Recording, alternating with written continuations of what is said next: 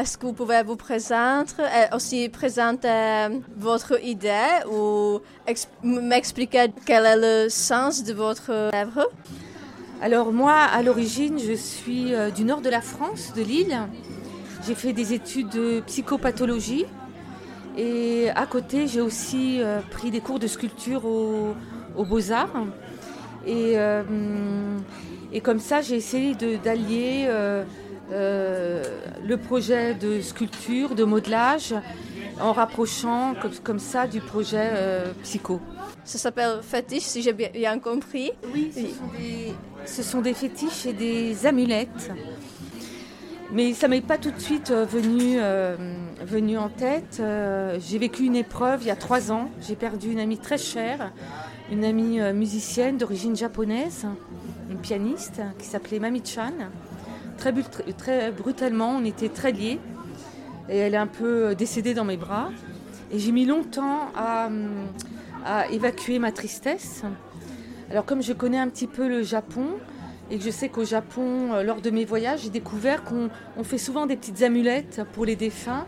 J'ai commencé à modeler euh, de manière tout à fait personnelle des petits revenants en faïence.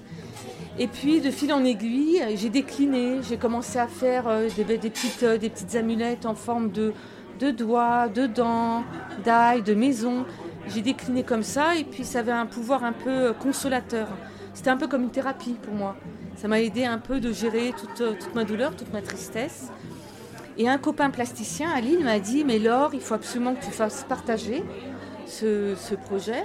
Et c'est comme ça que j'ai démarré vraiment mon projet de, de, plasticienne. Ça fait deux ans que je fais ça.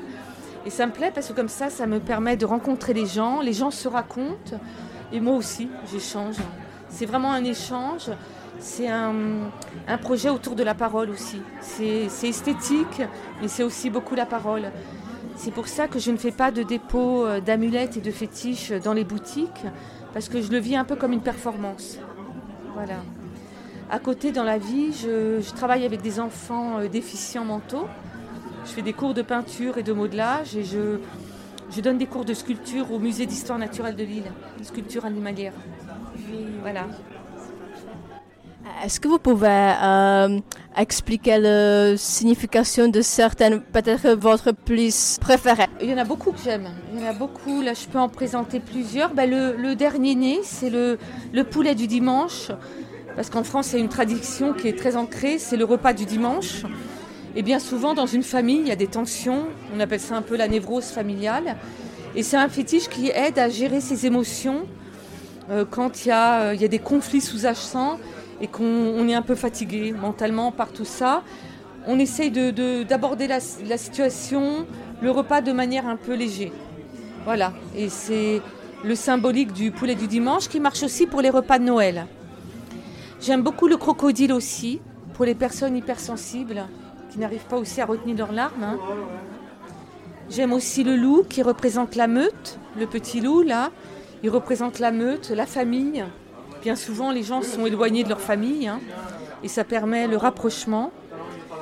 La cheminée d'usine, pour les gens qui travaillent énormément, avec sa petite fumée, on peut décrocher la fumée et lâcher le côté boulot le soir quand on rentre à la maison.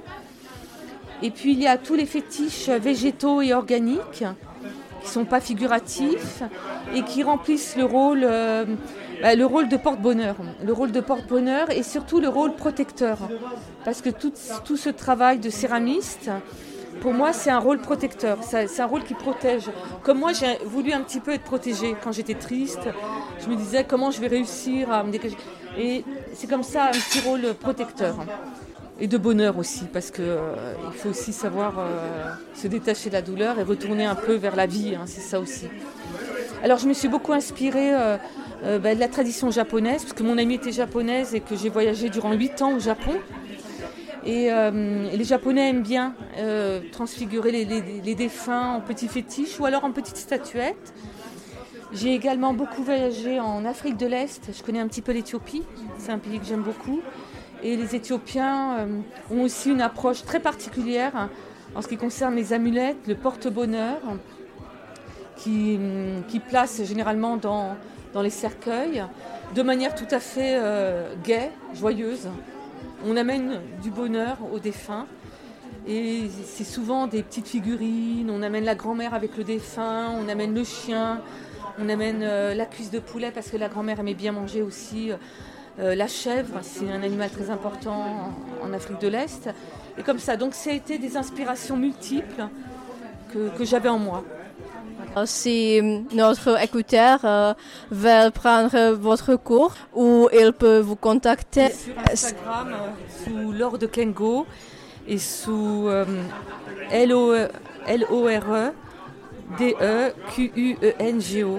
Lord Kengo sur Instagram et sur Facebook.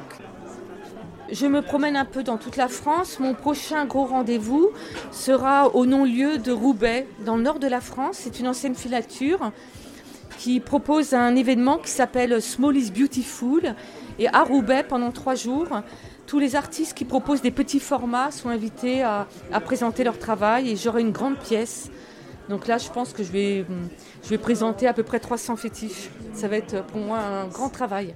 C'est au mois de décembre, le 9, 10, 11 décembre à Roubaix. Autrement, je réponds aux invitations puisque mon travail est vécu un peu comme une performance. Merci beaucoup.